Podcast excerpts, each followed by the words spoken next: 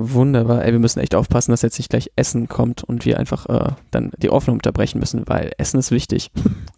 äh, ja, ich kann auch auf Essen verzichten. Denn ich brauche kein Essen. Hallo? Hallo. Ich möchte gern Film frühstücken.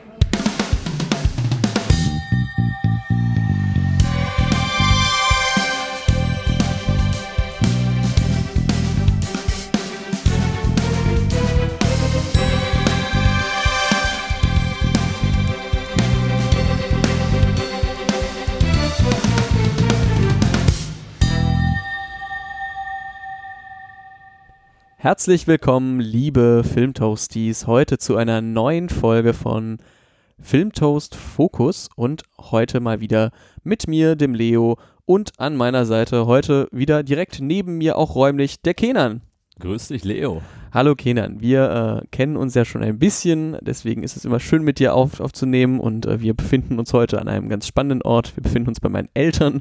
Da, äh, falls jemand gleich reinkommt und sagt, es gibt Essen, müssen wir leider die Aufnahme unterbrechen.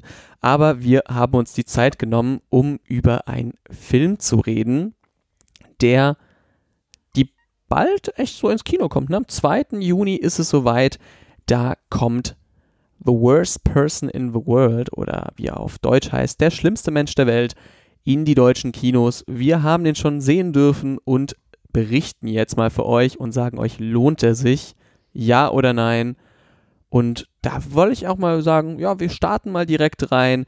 Kenan, wir haben jetzt ganz viel so ein bisschen in den letzten Monaten und Wochen immer verschiedenste Blockbuster auch wieder gehabt, die langsam angelaufen sind. Da die letzten zwei Pandemiejahre, das merkt man schon haben da jetzt schon irgendwie nach, nachgezogen und die ganzen Filme, die eigentlich 2020 und 2021 rauskommen sollten, die haben jetzt so ein bisschen jetzt ihre Kinostarts. Auf der anderen Seite haben wir nicht zu vergessen auch abseits von Hollywood ganz viel europäisches Kino, was jetzt auch rauskommt aus den verschiedensten Ländern. Deutsches Kino natürlich auch ganz, äh, ganz stark und ganz wichtig, natürlich hier auch für die Kinoszene. Aber was ja auch so eine Filmnation oder eine Filmregion war, die immer erfolgreich war, auch übersee und auch bei Preisverleihungen, war ja so skandinavischer Film. Da hatten wir zum Beispiel letztes Jahr Der Rausch, der äh, bei den Oscars den Oscar für den äh, besten fremdsprachigen Film gewonnen hatte. Oder auch natürlich in den letzten Jahren auch so, so Sachen wie Die Jagd, was sehr, sehr beliebt hat. Beliebt war ähm, Helden der Wahrscheinlichkeit, der, glaube ich, ganz gut ähm, auch beim Publikum ankam. Generell, skandinavischer Film ist sehr präsent. Und jetzt natürlich mal für dich da zur Frage, The Worst Person in the World ist ja auch ein norwegischer Film, werden wir gleich nochmal drauf kommen.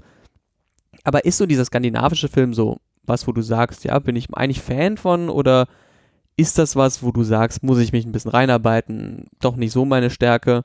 Wie ist es denn da bei dir? Ich bin schon relativ früh damit in Berührung gekommen. Ich habe ja mit 17, glaube ich, das erste Mal die Jagd gesehen. Das war mhm. so, glaube ich, mein persönlicher Türöffner für dieses Kino gewesen. Den fand ich ja sehr gut und der hat mir gezeigt, wie man halt aus diesen ländlichen Settings, ähm, kleinen Thematiken, Geschichten von auch wirklich kleinen Menschen, äh, die über eigene Probleme und auch Probleme kleinerer Dörfer, Städte ähm, man mitbekommt, super viel rausholen kann. Ich meine, bei der Jagd war es jetzt ein kleines Dorf, was auf einmal in einem quasi in einem Mobzug dann wurde, weil eben Mats Mikkelsen, der Hauptdarsteller in dem Film, wegen Pädophilie halt ähm, äh, beschuldigt wurde und daraus dann so ein Mobdenken äh, entstanden ist. Das fand ich zum Beispiel richtig gut, aber auch so abseits, ich meine, das geht ja schon zurück zur Dogma-Bewegung in den 90ern, äh, wo sich eben viele FilmemacherInnen zusammengeschlossen haben aus Dänemark und äh, aus Skandinavien ähm, und schon an, anders Film gedacht haben und auch anders strukturiert haben. Das fand ich ja schon immer super ergreifend. So Last von Trier-Filme, so äh, kontrovers er auch diskutiert wird, hat er trotzdem sehr interessante Filme. Melancholia zum Beispiel, äh, Dancer in the Dark, die ich zum Beispiel sehr mag. Auch jetzt sein letzter großer Cannes-Film äh, mit äh, The House for Jack Build. Genau, äh, den mochte ich persönlich zum Beispiel nicht, aber er hat trotzdem irgendwas, was ihn differenziert von Hollywood-Filmen, differenziert von amerikanischen Filmen und die halt auch noch was anderes erzählt haben. Also ich bin total äh, dafür, weil das düstere Geschichten sein können, sehr alltägliche Geschichten, die einen schon sehr packen. Da gehe ich auch komplett mit dir mit. Ich bin jetzt vielleicht nicht so mit 17 da reingekommen, aber auch dann recht früh noch so, bevor ich 20 war, würde ich sagen, habe ich dann so angefangen, so okay, mal dänische Filme, dänische Serien und sowas. Und ich mochte da immer diesen sehr realistisch authentischen Stil und äh, das äh, wird sich auch noch ein bisschen da zeigen. Und das, du hast schon das Dogma oder diese Dogma-Bewegung angesprochen. Das waren verschiedene RegisseurInnen aus, ich glaube, hauptsächlich Dänemark. Die hatten eigene Regeln, zum Beispiel, dass Filme äh, nur äh, mit natürlichem Licht arbeiten sollen, dass keine, ich glaube, keine irgendwie StatistInnen eingesetzt werden sollen, kleinen Rollen, sondern halt dann Leute aus dem Umfeld, so dass halt eine Kellnerin wirklich eine Kellnerin spielt und dann nicht da irgendwie Leute da zusammencastet und das waren so ein bisschen so immer das, was ganz spannend war. Es darf auch, glaube ich, nur mit Kerzenlicht gefilmt werden. Also ganz viel auf technischer Ebene. Aber das hat natürlich auch begünstigt, dass viele Kammerspiele und tragische Sachen ra rausgekommen sind. Mir hat das persönlich immer ganz gut gefallen, muss ich echt sagen. Und da eben Lars von Trier, hast du schon gesagt, wahrscheinlich der bekannteste äh, von dieser ganzen Reihe. Als zweiter dann wahrscheinlich noch Thomas Winterberg, der eben die Jagd gemacht hat, der Rausch, das Fest, was ich einen ganz tollen Film finde. Genau, und dann hatte man ja auch noch als eine weibliche Vertretung zum Beispiel auch Susanne Bier gehabt. Ja, genau. Und da hattest du so ein bisschen die, diese Grundsteinlegung und auch jetzt natürlich aus, aus Dänemark so Filme wie The Guilty, den wir 2018 hatten, oder 2019 kam er dann, glaube ich, in Deutschland raus. Die bauen natürlich alle auf dieser grundlegenden Thematik und dieser Idee, wie produzieren wir Film auf, die ganz anders ist als A, natürlich Hollywood-Kino vom Budget, aber auch als andere Nationen vielleicht Kino denken. Das skandinavische Kino ist da sehr, sehr eigen, sag ich mal, besonders Dänemark und ja, ich auch sag mal auch Norwegen muss man da ein bisschen nochmal hier so rausstellen. Norwegen ja auch viel mit so äh, Jugendserien ja zum Beispiel gemacht, wie Scum, was ja so ein bisschen eine Jugendserie war, die neu erzählt hat, wie erzählen wir ja zeitgleich, äh, zeitgleich oder Gleichzeitigkeit, wie das heißt. Ja, und auch dann noch Schweden zu erwähnen mit ihren äh, skandinavischen Krimis, äh, genau. die Millennium-Trilogie, die ja äh, groß, groß nochmal spielte. Genau, also von Stieg Larsen. Genau, Stieg Larsen-Geschichten, die ja auch nochmal mit no Nomi Rap Rappers, glaube ich. Rapace, Rapat, Rapace? Rapace. Wir wissen es nicht. Verzeih dafür. Ähm, die ja zum Beispiel diese Fünfteiler im, im Fernsehen hatte, dann natürlich äh, von David Fincher auch nochmal amerikanisiert, geremaked wurde, äh, mit Daniel Craig und äh, Rooney Mara. Ähm, dann auch noch jetzt auch Aki Kaurismäki zum Beispiel, der ja auch sehr vertreten ist äh, in vielen Filmkunstkino aus Finnland. Äh, sehr, sehr experimentellen Filmen. Genau, und die auch immer wieder auf Filmfestivals immer mal durchleuchten. Und ich meine, wir haben auch jetzt äh, dieses Jahr in Cannes mit Ruben Östlund zum Beispiel auch äh, wieder einen aus äh, Skandinavien mit dabei, der im Wettbewerb ähm, dabei ist, ist, der auch damals The Square gemacht hat, was ja so es sind sehr, wenn wir jetzt da schon reden, okay, wir merken, es ist sehr, immer sehr künstlerisch, sage ich mal. Manchmal vielleicht ein bisschen zu künstlerisch. Ich zum Beispiel habe The Square damals gar nicht sehen wollen, weil mich der Trailer schon so genervt hat. ähm, aber es ist immer natürlich eine andere Herangehensweise als jetzt diese sehr amerikanische Art und Weise, wie wir Kino erzählen. Da muss jeder natürlich wissen, ob er oder sie da, da Bock drauf hat. Ich hatte immer Bock auf das skandinavische Kino, das fand ich immer ganz schön. Und einer der Gründe, warum ich immer so viel Spaß mit skandinavischem Kino hatte, ist ein Name, über den wir heute reden müssen, nämlich den Regisseur von Der schlimmste Mensch der Welt, nämlich Joachim Trier. Joachim Trier, ja, könnte man sich denken, ist das irgendwie der Bruder von Lars von Trier. Spoiler, die sind über so gefühlt 16 Ecken verwandt miteinander, aber Kenan, du kennst dich ja so ein bisschen jetzt besser aus mit ihm, du hast dich ja vorbereitet. Kenan, wer ist denn dieser Joachim Trier?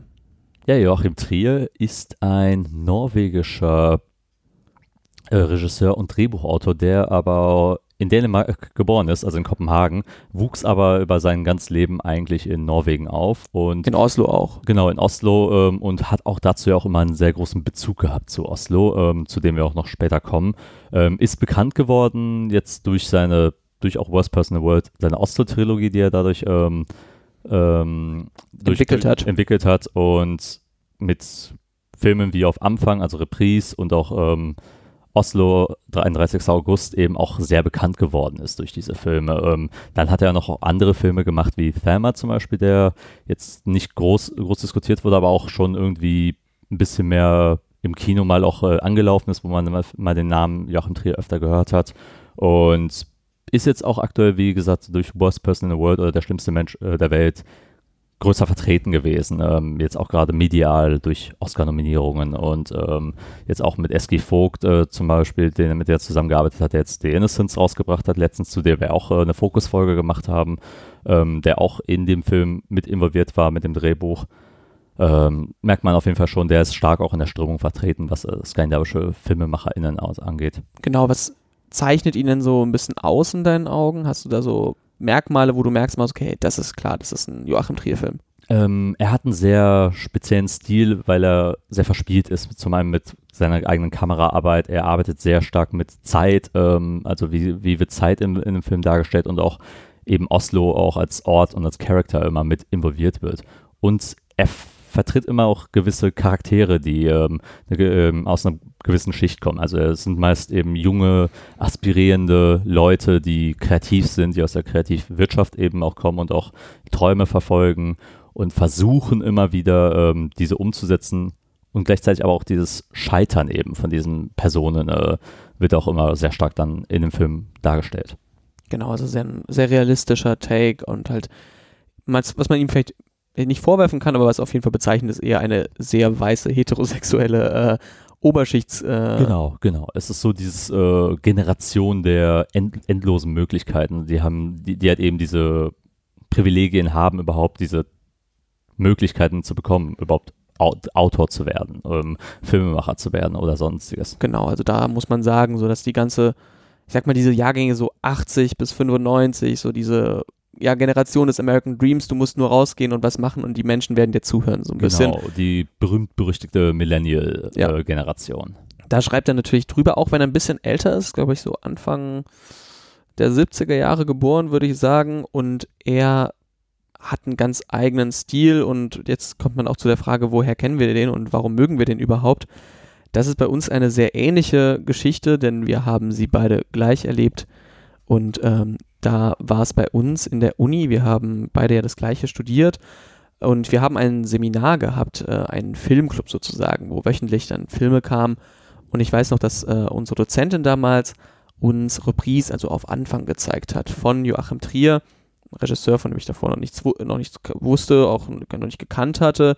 Aber sie meinte, ja, der war auf, in Cannes damals recht groß und äh, war auch sein Spielfilmdebüt damals und ich war so, okay, cool, aber ich kenne nur Lars von Trier, vielleicht ist der mit dem verwandt. Und wenn wir über Der schlimmste Mensch der Welt reden, müssen wir ganz kurz diese Oslo-Trilogie thematisieren. Das mache ich jetzt hier ein bisschen. Denn äh, diese Oslo-Trilogie geht eben um kreative Menschen und das ist der erste Teil und Reprise oder auf Anfang handelt von zwei jungen äh, Schriftstellern, die beide ein Buch veröffentlichen und der eine kommt mit dem Erfolg nicht klar und der andere ist vielleicht nicht so erfolgreich, wie er möchte und es zeigt ein bisschen diese, diese Hilflosigkeit einer Generation, die doch schreiben will und erfolgreich will, sein will und von ihrer Kunst leben will. Und der Film hat mich damals, weil ich natürlich auch in der Richtung irgendwie tätig sein wollte und wir es in irgendeiner Weise ja auch heute sind als Content CreatorInnen, äh, oder Content Creator hier wie beide, aber auch unsere ganze Generation von Content CreatorInnen, glaube ich schon, dass viele da sich irgendwie repräsentiert gefühlt haben, weil es sich manchmal so anfühlt, okay, entweder bist du erfolgreich, aber kann, kommst mit dem Druck nicht klar oder du, du bist, wirst erfolgreich und irgendwie sagst, Leute sagen dir später, du hast dich verändert oder du bist gar nicht erfolgreich. Und ich kam damals aus diesem Seminar und der hat mich echt geflasht, dieser Film und sehr umgehauen und sehr, ja, immer noch bis heute, das ist jetzt bald fünf Jahre her, dass ich diesen Film zum ersten Mal gesehen habe. Ich habe den dann einmal nochmal danach geschaut, aber der hat mich sehr mitgenommen. Weiß nicht, wie es bei dir war, aber für mich war das eine sehr, ja, eine Erinnerung, an die ich noch heute zurückdenke. Ich war sehr dankbar für diese Erfahrung, dass ich Joachim Trier in dem Seminar da kennenlernen durfte. Also nochmal zum Kontext, wir saßen ja auch im Kino auch dann bei, jeden, bei jeder Vorstellung, also in so einem äh, Filmkunstkino im Filmmuseum Düsseldorf damals, als wir äh, studiert haben. Und es war immer sehr anregend, einfach diese Filmerfahrung zu haben. Und auch gerade, wenn man ein Erstlingswerk sieht von jemandem, den man nicht kennt und dann auf einmal ein neue Türen geöffnet werden. Und Joachim Trier hat dann auch uns immer schon stetig begleitet auch. Wir haben dann auch irgendwann mal andere Filme von ihm gesehen, eben auch den zweiten Teil aus der Trilogie und jetzt auch nochmal mit äh, Der schlimmste Mensch der Welt oder Worst Person in the World da auch nochmal so eine ganze Zeit nochmal, die vergangen ist, nochmal Revue passieren zu lassen. Dafür bin ich irgendwie sehr dankbar, dass wir diesen Anfang, Anfangspunkt auch schon mit Reprise hatten und jetzt so einen Endpunkt bekommen jetzt mit dieser Podcast-Aufnahme. Ja, das äh, schließt auf jeden Fall einen kleinen Kreis oder das Ende einer Reise, auch wenn wir äh, da noch weiter natürlich drüber quatschen werden und ich mir den auf jeden Fall unabhängig der Wertung, die ich später gebe, nochmal anschauen werde, weil der sehr viel birgt und generell diese Oslo-Trilogie, ich glaube, die gibt es auch gerade auf Mubi, die kann man sich schon mal anschauen und ich glaube, dann macht der Besuch von Der schlimmste Mensch der Welt schon mal am meisten Spaß. Aber jetzt, wir haben schon so viel um diese, über diesen Film rumgeredet und hier und da. Und jetzt ist natürlich die Frage, was ist er denn, dieser schlimmste Mensch der Welt? Und wer ist das? Der schlimmste Mensch der Welt ist eben bald im Kino verfügbar. Am 2. Juni kommt der raus. Ihn wird wahrscheinlich in ausgewählten Filmkunstkinos laufen. Ich glaube nicht, dass sich so, eine, so ein Cineplex oder sowas vielleicht mal eine Vorstellung zeigt, aber eher weniger, aber ich denke, überall, wo so kleinere Arthouse, Filmkunst, Programmkinos sind, da werdet ihr den finden können. Die Regie führt eben Joachim Trier und als DarstellerInnen haben wir dabei Renate Reinswe, dann Anders Danielson Lee und Herbert Nordrum. Renate Reinswe hier in der Titelrolle als Jüli, äh, Anders Danielson Lee als Axel und Herbert Nordrum als Avent. Wer diese Figuren sind, werden wir euch natürlich gleich noch erzählen. Und dann eben Drehbuch ist das natürlich schon genannte von Joachim Trier und Eskil Vogt, der eben auch dann wie Innocence dieses Jahr gemacht hat als Regie. Auf IMDb hat der Film gerade einen 7,9er Schnitt, was eigentlich echt gut ist. Und noch besser schneidet er auf Letterbox ab, die ja manchmal als so die etwas snobistischere Plattform verschrien wird. da überzeugt er gerade mit 4,2 von 5. Und der Film hat auch einige Preise abräumen können, aber die wichtigsten sind natürlich die Goldene Palme bei den Filmfestspielen in Cannes letztes Jahr für Renate Reinswe als beste Hauptdarstellerin. Und der Film war auch zweimal für den Oscar nominiert, nämlich als bester ausländischer Film. Da musste sich leider äh, Drive My Car geschlagen geben. Nichts gegen Drive My Car, einfach nur leider im Sinne von wäre schön für den Film gewesen. Und er war auch für das beste Originaldrehbuch nominiert und dort musste er sich Belfast geschlagen geben. Doch worum geht es denn in diesem Film? Kenan, Mats ab. Genau, wie du ja schon den Namen genannt hast, wir begleiten Renate Renswes Juli, ähm, die auf ihrem Weg zum 30. Lebensjahr ist. Juli als Figur sehr auch, auch, auch eben aus dieser privilegierten Ober Oberschicht mit vielen Möglichkeiten und man merkt schon direkt in den ersten Minuten, sie hat eben sehr viele Möglichkeiten. Sie fängt auf einmal an, erstmal erstmal Medizin zu studieren. Dann möchte sie doch lieber Psychologie studieren. Dann möchte sie dann doch Fotografin werden. Und man sieht schon, sie tanzt quasi so ein bisschen durch ihr Leben rum, durch ihre Zwanziger und gerät dann in eine Beziehung äh, mit einem älteren Mann namens Axel, der eben von Anders Danielson Lee äh, verkörpert wird. Und sie haben eine gewisse Bindung zueinander und ihre zu, zur Schaustellung ihres Altersunterschieds und ihres Lebens ähm, wird dann auch stetig ähm, quasi weiterentwickelt. Und kurz bevor sie 30 wird, kommt sie aber in eine gewisse Identitätskrise, weil sie dann auf einmal nachdenkt, wohin möchte sie mit ihrem Leben. Sie fühlt sich äh, als eine gewisse Außenseiterin innerhalb ihres eigenen Lebens, als Zuschauerin, muss man auch ehrlich sagen, ähm, die halt äh, als Statistin irgendwie verfügt ist und möchte weitergehen und setzt damit aber auch mit ihrer Identitätskrise, hat ihre Beziehung und ihre weiteren ähm, Umkreis damit auch ein bisschen aufs Spiel und weiß noch nicht so ganz genau, wo sie hingeht und lernt dann auch eben den Eivind auch kennen, ähm, mit dem sie auch irgendwie eine gewisse Anbahnung hat und es entwickelt sich dann, ohne jetzt zu viel zu verraten, in eine sehr spannende Richtung dann hin, wo Julie sich entscheiden muss, was möchte sie eigentlich mit ihrem Leben machen. Das ist doch eine schöne Zusammenfassung. Äh, ich fand das auch sehr, sehr toll, wie du es gesagt hast, im Sinne von, ja, dass eben diese Identitätskrise da sehr stark im Vordergrund ist und wir schon in den ersten zehn Minuten, der, äh, nimmt uns der Film mit auf diese Reise und erzählt uns ein bisschen, okay, sie wollte zuerst Medizin studieren, dann Psychologie, dann wollte sie Fotografin werden und dann hat sie da den, den Axel kennengelernt, der ein Comicbuchzeichner ist, ein sehr kreativer Typ und es passt ja irgendwie zu ihr, da sie auch eine kreative Person ist. Und das ist natürlich super, super spannend, aber auch ganz spannend ist eben, wie dieses Alt- und Älterwerden thematisiert wird, denn wie du sagtest natürlich, wir haben verschiedene Ebene, wir haben Ebenen. Wir haben Julie, die halt so in den Endzwanzigern und kurz vor ihrem 30. Geburtstag ist. Wir haben Axel, der so 15 Jahre ungefähr älter ist als sie und sich in einer ganz anderen sozialen Situation befindet mit seinem ganzen Freundeskreis, wo viel schon, schon Kinder haben, über Kinder nachdenken, über Haus bauen und da so vielleicht schon die Ehe schon fast wieder kriselt. Das sind ganz spannende Aspekte, die da eingebaut werden. Und wenn wir über alt und älter werden reden, können wir uns natürlich fragen, ist äh, 30 das neue Coming of Age?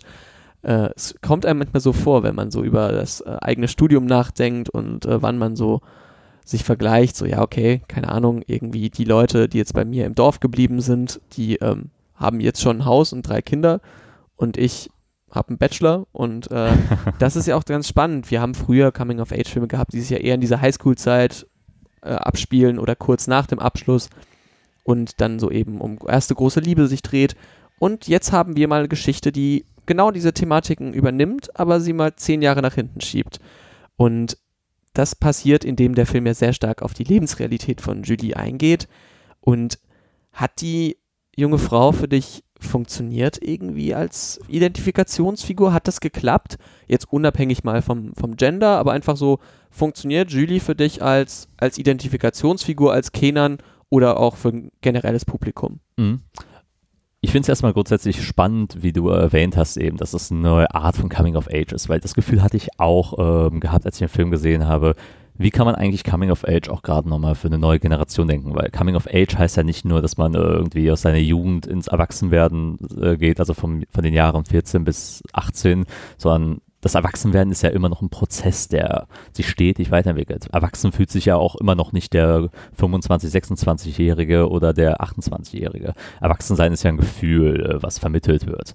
Und das finde ich eigentlich als Frage sehr spannend. Auch gerade, wenn man jetzt Filme machen möchte, die eben in den 90ern gespielt haben, die halt irgendwie sich mit Jugend auseinandergesetzt haben. Jetzt sind wir in den 2020 und jetzt beschäftigt man sich eben mit den Fragen von was passiert, wenn ich jetzt bei 30 werde? Wo stehe ich im Leben? Und ich finde, es ist ein universelles Gefühl. Und ich finde gerade dieses Gefühl von Universi Universalität ähm, bezieht sich auch auf, auf Juli. Und es ist halt eben ein komplett anderes äh, ganz egal, ob welches Gender sie ist, ob sie jetzt ein Mann oder eine Frau ist, sondern dieses Gefühl, in dieser Krise zu stecken, kommt sehr nah, nahbar rüber, es kommt sehr nachvollziehbar auch rüber, warum sie jetzt äh, in dem Film so handelt und warum sie zum Beispiel jetzt ihre Beziehung mit Axel schon durchaus aufs Spiel setzt mit ihren äh, Taten, mit ihren Gedanken, mit ihren ähm, Worten, die sie auch sagt.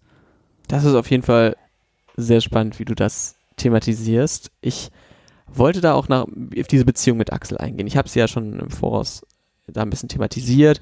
Er ist viel älter als sie und es gibt eine ganz bezeichnende Szene, wo sie als Paar mit Axels Freundinnen da in so einer Hütte so von irgendwie dem Vater oder den Eltern von irgendwelchen auch sehr reichen Freunden da äh, abhängen und so ein bisschen so ein Wochenende wahrscheinlich äh, irgendwie sind in so einem Holzhaus. Genau, ist ja noch so im ersten Drittel des Films. Genau, und da merkt man schon sehr stark, wie Julie sich zum Beispiel komplett fehl am Platz fühlt, weil irgendwie sie so nicht wirklich als nicht wirklich ernst genommen wird, so wie so als, als junges Mädchen noch. Äh, warum hängt er denn mit der mit der ab? Schau mal, wir sind doch alle Mitte 40, wir haben doch alle unsere Kinder und äh, das erste Paar, wo man merkt, da kriselt die Ehe schon wieder und hier da das Haus verkaufen und da und hier und das und das ist sehr, sehr spannend. Und wie gelingt es denn Joachim Trier, dass er dieses, äh, dieses Alter einbaut in seinen Film, ohne dass es nervig wird für dich? Also wie ist denn da die Möglichkeit, dass das so, so komödiantisch wirkt? Weil für mich ist es auf jeden Fall ganz besonders, dass er da so sehr realistische Lebensweisheiten nimmt, egal ob man jetzt mal im Bekanntenkreis schaut oder in der Vorstellung, in den Geschichten von der hat sich getrennt und das, dass man das übernimmt. Also das macht es für mich so. Ist es bei dir ähnlich? Ja, weil ich finde, es lässt sich halt durch zwei verschiedene Sachen ähm, kon äh, kontrastieren, die zwischen Axel und Juli herrschen. Und zwar zum einen eben die Kinderplanung. Juli möchte keine Kinder und Axel möchte Kinder. Und das ist halt immer ein äh, Streitpunkt, der sich äh, auf jedes äh, Paarleben halt irgendwann beziehen wird, weil irgendwann mal ist die, ist die Frage, wohin geht's mit uns?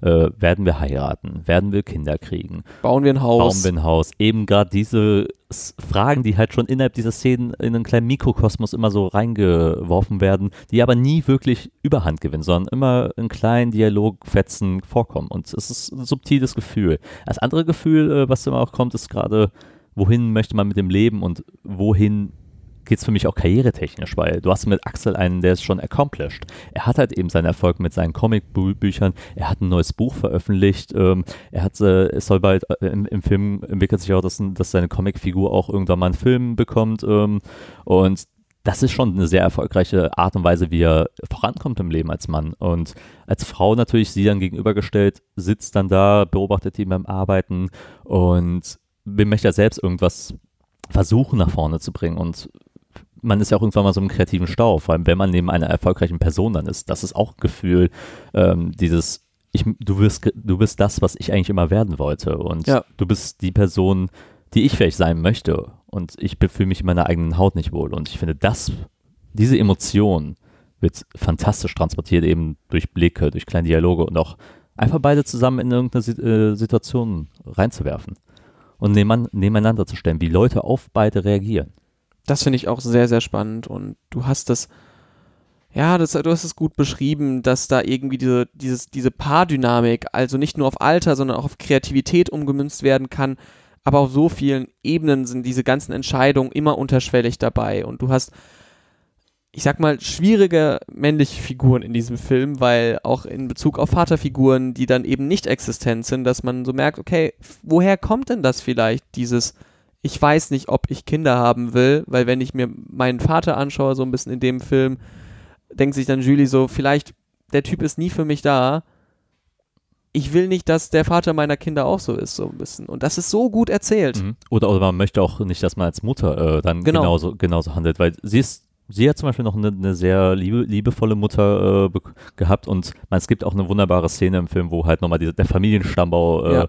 reiteriert wird und das finde ich auch total spannend, welche verschiedenen Art von Frauenfiguren sie in ihrem Leben dann hat oder in ihrer Familie. Die erfolgreiche Businesswoman, die äh, trotzdem glückliche Oberschichtsfrau, die Kaufmannsfrau, die eine, die mit 22 schon tot war oder sowas. Also und das ist dann die spannende Frage, die dann mitgeht. Welche von diesen Figuren möchte Julie werden? Ja, das ist super, super spannend und das führt eben auch dazu, dass man eigentlich fast einheitlich, würden wir beide sagen, dass man diesen Film als Coming of Age bezeichnen kann. Ja. Und das nicht nur für Julies Figur, sondern für das Dreieck, was wir hier mal so ein bisschen äh, skizziert haben, mit Avent, der noch in das Leben tritt, mit Axel, der so ein bisschen erkennen muss, okay, vielleicht bin ich äh, ein Out-of-Time-Man, der mit Mitte 40 vielleicht nicht mehr Comicbücher zeichnet über äh, irgendwie äh, einen Fuchs oder einen Lux, der äh, irgendwie nur ans Ficken und Saufen denkt. Äh, und auch an Julie natürlich, die sich vorstellen muss, ja, wohin geht diese Reise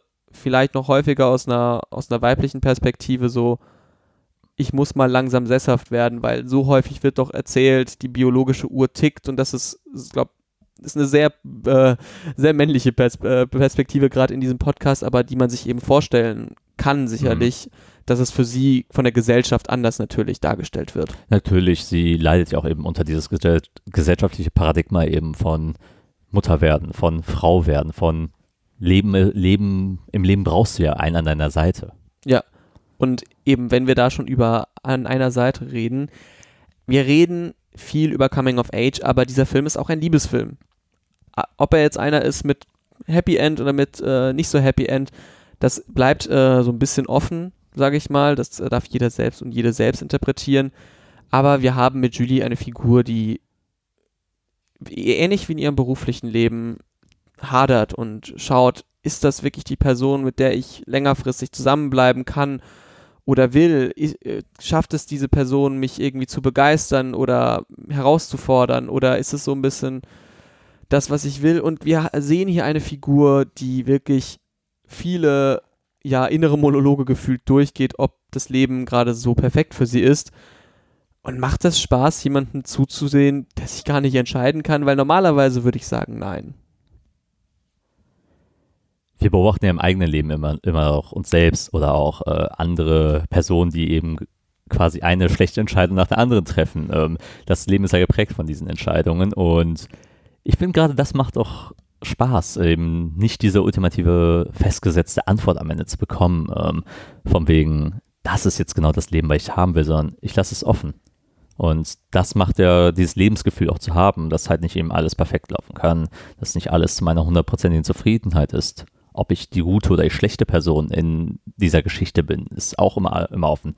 Die einzige Frage, die man sich mal stellen kann, neben bin ich gut, bin ich schlecht, bin ich, die schlimm, bin ich der schlimmste Mensch der Welt, äh, ist, ich kann es versuchen, eben das Beste zu sein, was ich rausholen kann. Und ich finde, das Gefühl transportiert äh, Julis Figur eigentlich sehr gut. Ja, und auch wie sie es in ihre Beziehung rein transportiert, ist ja ganz spannend. Also wir haben hier die, äh, die eine Beziehung mit Axel, die als sehr fordernd, aber halt auch, auch sehr herausfordernd gesehen wird. Und dann hat man eben diesen, diesen Mann, Avon, der in ihr Leben tritt, wo sie vielleicht sich denkt, ey, vielleicht wäre der vielleicht besser für mich, weil der ist so, so ein liebevoller Typ und ich kann mich zurücklehnen, aber passt der zu mir, wird der zu mir jemals passen können, weil ich dann vielleicht mich zu, zu sehr in der Comfortzone bewege. Und das sind ja auch zwei verschiedene Männerbilder, die auch äh, ja. dadurch transportiert werden. Du hast einmal mit Axel eben den sehr dominanten, sehr kreativen Mensch, der klar weiß, was er möchte und auch nicht davon wegscheut, äh, Julie auch, die mal einen Text für ihn dann geschrieben hat, äh, zu kritisieren und zu sagen, hey, äh, mal, ähm, das sind ein paar Sachen, mit denen ich nicht übereinstimmen würde, aber es ist im Prinzip trotzdem gut geschrieben.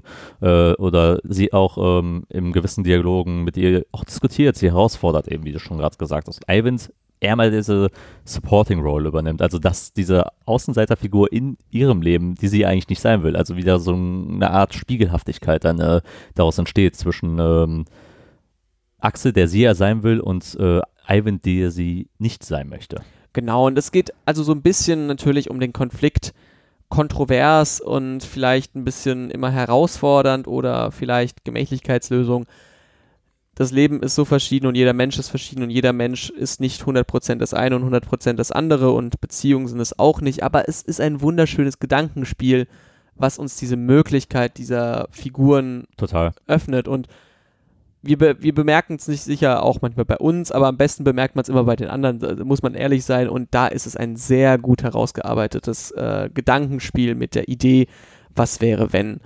Und wir haben schon ein bisschen gesagt, es ist ein ewiges Zaudern und ein Hadern und ein Hin und Her. Und deswegen gibt es vielleicht in dem Film kein richtiges Happy End. Das können wir schon mal spoilern.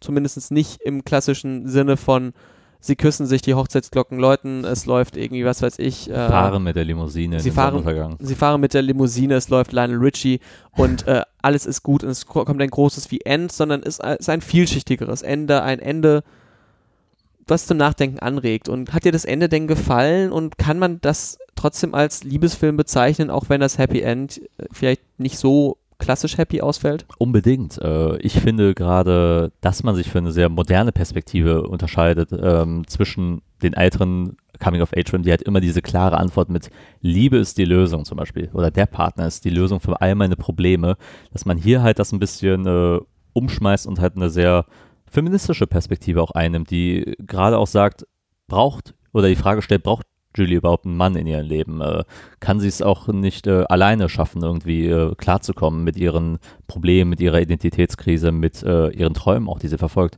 Ist unbedingt der Mann der Antrieb dafür? Ähm, das ist eigentlich eine super spannende Frage, die am Ende gestellt wird. Genau, und wie sie beantwortet wird, das werdet ihr selbst natürlich im Kino erleben können aber es ist auf jeden Fall nicht das klassische Love is Everywhere. Das mag ich auch und das erinnert mich so ein bisschen an Filme wie 500 Days of Summer zum Beispiel, wo genau. wir auch damit arbeiten, okay, vielleicht gibt es nicht das klassische Boy meets Girl und alles ist perfekt, aber vielleicht gibt es etwas darüber hinaus und das ist das mhm. Spannende, mhm was auch The Worst Person oder der schlimmste Mensch der Welt hier anreißt. Oder um ein Serienbeispiel auch zu nennen, Normal People, ähm, aufs, über, was man über Starsplay zum Beispiel gucken kann, ähm, was ja auch diese Dynamik zwischen man muss vielleicht nicht mit einer Person zusammen sein, aber man kann sich durch diese Person entwickeln, man kann durch diese Person wachsen, äh, dass die Beziehung trotzdem irgendwie einen, Sinn in meinem Leben hatte oder in diesem Lebensabschnitt. Man spricht auch gerne mal spaßeshalber von Lebenabschnittsgefährtinnen. Ne? ja, Äh, wenn du Normal People schon thematisiert hast, was ich dort auch sehr mochte, war immer die Visualität und die Shots, die Schönheit der Shots und die Schönheit der Menschen dort. Äh, da gehen wir in eine ähnliche Richtung bei Der schlimmste Mensch der Welt, denn Joachim Trier hat einen sogenannten Hidden Champion, einen verborgenen Hauptdarsteller oder eine verborgene Hauptdarstellerin. Und das ist die Stadt Oslo, nämlich in all seinen Filmen, aber besonders in dieser Oslo-Trilogie ist eine Stadt im Vordergrund. Und ja, auf jeden Fall, Oslo-Trilogie sagt ja schon, es geht immer in diesen drei Filmen um die Stadt und die Menschen, die in dieser Stadt leben und wie sie mit der Stadt interagieren. Und das ist ein ganz wichtiger Punkt auch wieder hier. Wir haben unfassbar schöne Shots von dieser Stadt, die einfach, äh, ja, einfach diese ganze Schönheit und das ganze Interagieren irgendwie uns erleichtern und das Eindringen erleichtern in diese Welt. Und ich muss sagen, ich hatte nach dem äh, ersten Mal Schauen von Reprise schon Bock auf Oslo, nach Oslo 31. August noch mehr.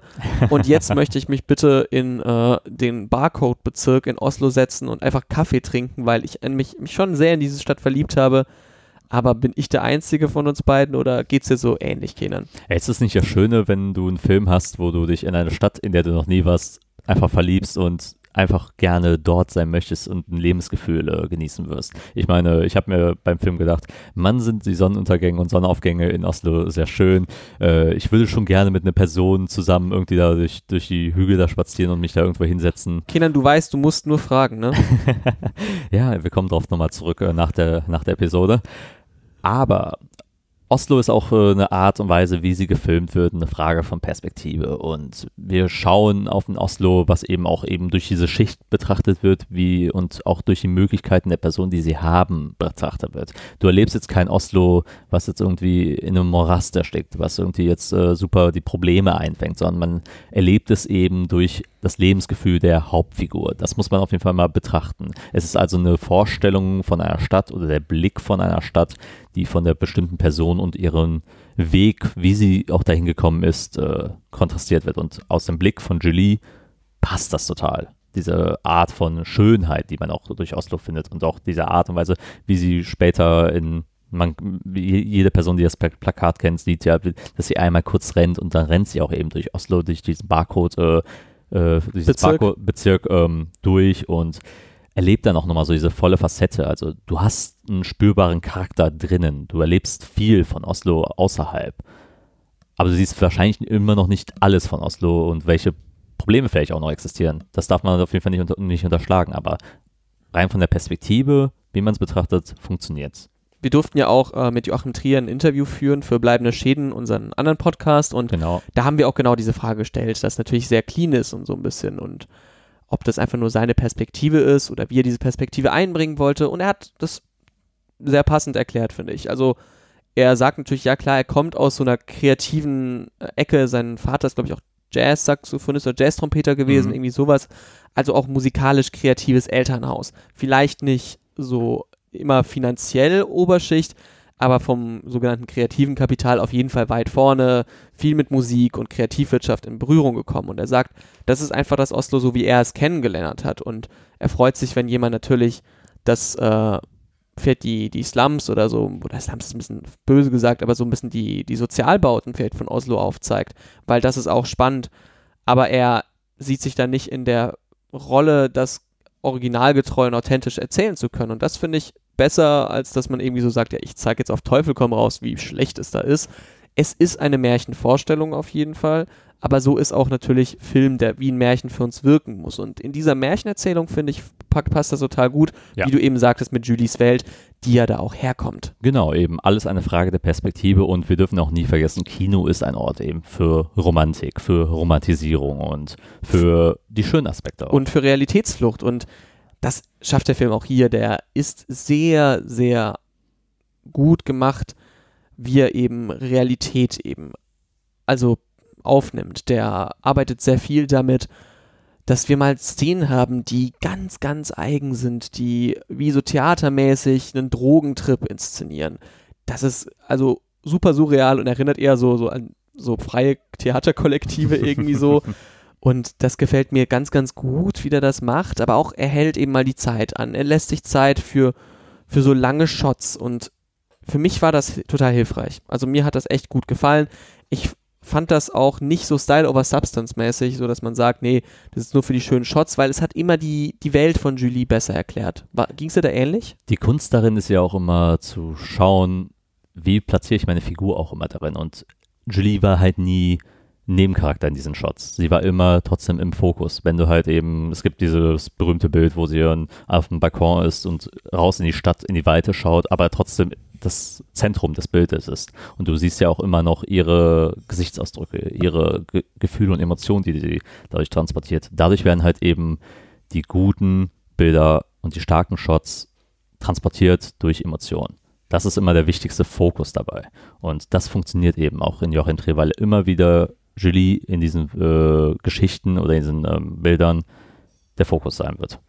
Und da hast du doch was sehr Schönes genommen, eben als Beispiel, dass sie dieser, dieser Shot mit, die, wo sie bei der Stadt ist und wir verfolgen sie und ganz viele Shots erinnern mich zum Beispiel an La La Land, wo wir ein bisschen mhm. was haben, wo sie, wo auch Emma Stones Charakter, also mir, auch ein bisschen durch die Stadt läuft und das wird halt anders inszeniert. Es ist beides ein Märchen einer Utopie, aber es ist in The Worst Person hat es noch mehr so diesen, diesen melodramatischen Charakter, sage ich. Total und einfach um es mit anderen Filmen zu vergleichen, dass ja super viele Shots, Establishing Shots ähm, von Landschaften, von Städten, äh, die halt immer wieder gezeigt werden. Aber oft hast du ja immer das Gefühl, die sind inhaltsleer, die sind irgendwie einfach nur da, weil es schön aussieht und die werden dann in den Film reingebracht. Hier ist es eben halt nicht der Fall. Wie ich ja schon erwähnt habe, du hast den Charakter halt immer wieder mit dabei als Begleitung, auf die du zurück äh, verweisen kannst und sagen kannst, Stadt, Charakter,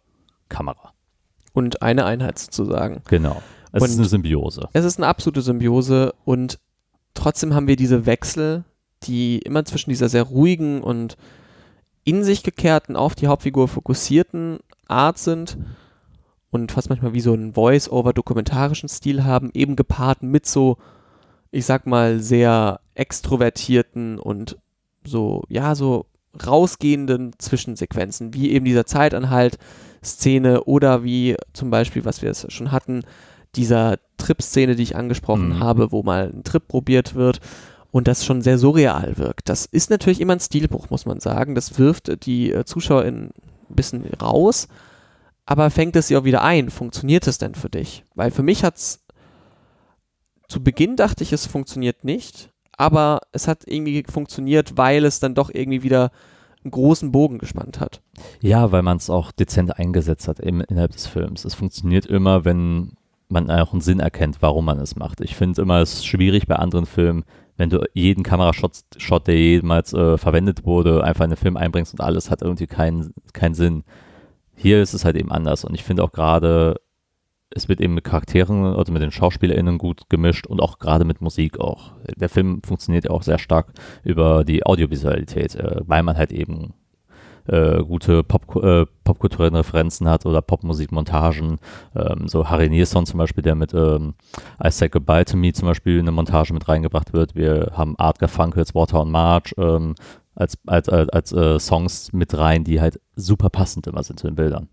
Ja, auf jeden Fall und da muss man auch wieder sagen, einfach das, das Gesamtbild, das visuelle und das audiovisuelle Ge Gesamtbild halt diese diese Handlung einfach unterstützen. Und das macht den auch so spannend und so, so sehenswert und auch ein Film, wo ich wirklich sage, ich habe den beim zweiten, wir haben den jetzt ja zweimal gesehen, einmal in der Pressevorführung und einmal dann äh, nochmal als Vorbereitung eben für diesen Podcast bei mir auf dem Fernseher.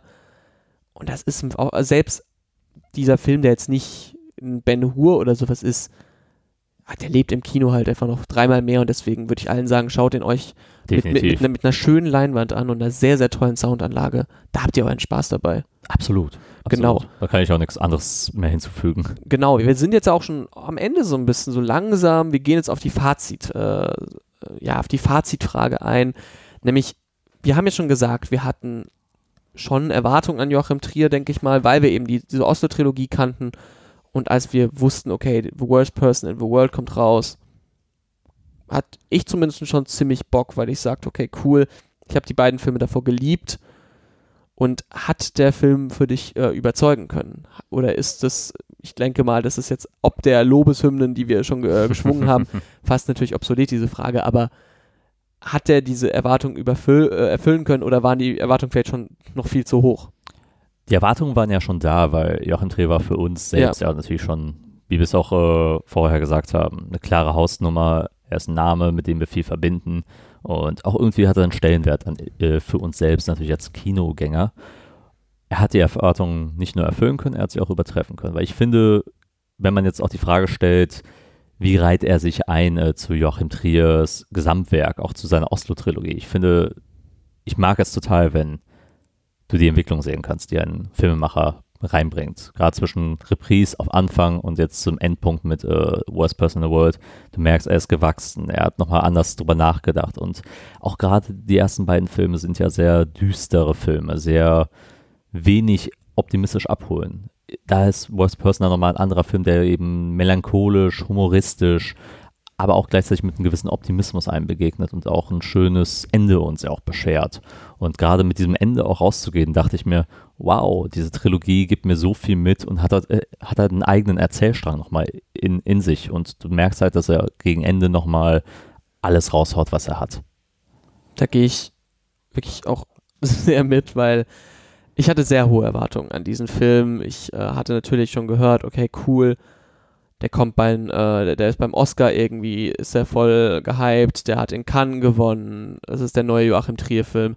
Und ich muss sagen, dass für mich Joachim Trier vielleicht sich über die Jahre dazu gemausert hat, nach ich, nachdem ich irgendwann mal na, komplett nachts irgendwie während einer pandemischen Nacht auch Oslo 31. August gesehen hatte, dass der sich echt gemausert hat, wenn ich das jetzt noch betrachte, schon, dass unter den lebenden RegisseurInnen vielleicht bei mir mit Damien Chazelle vielleicht der ist, der mich am meisten beeindruckt. Und ähm, deswegen waren die Erwartungen bei mir riesig, muss ich sagen. Aber auch doch so ein bisschen, dass ich sagte, okay, wenn er, wenn er das macht, was er immer macht, bin ich, bin ich dabei.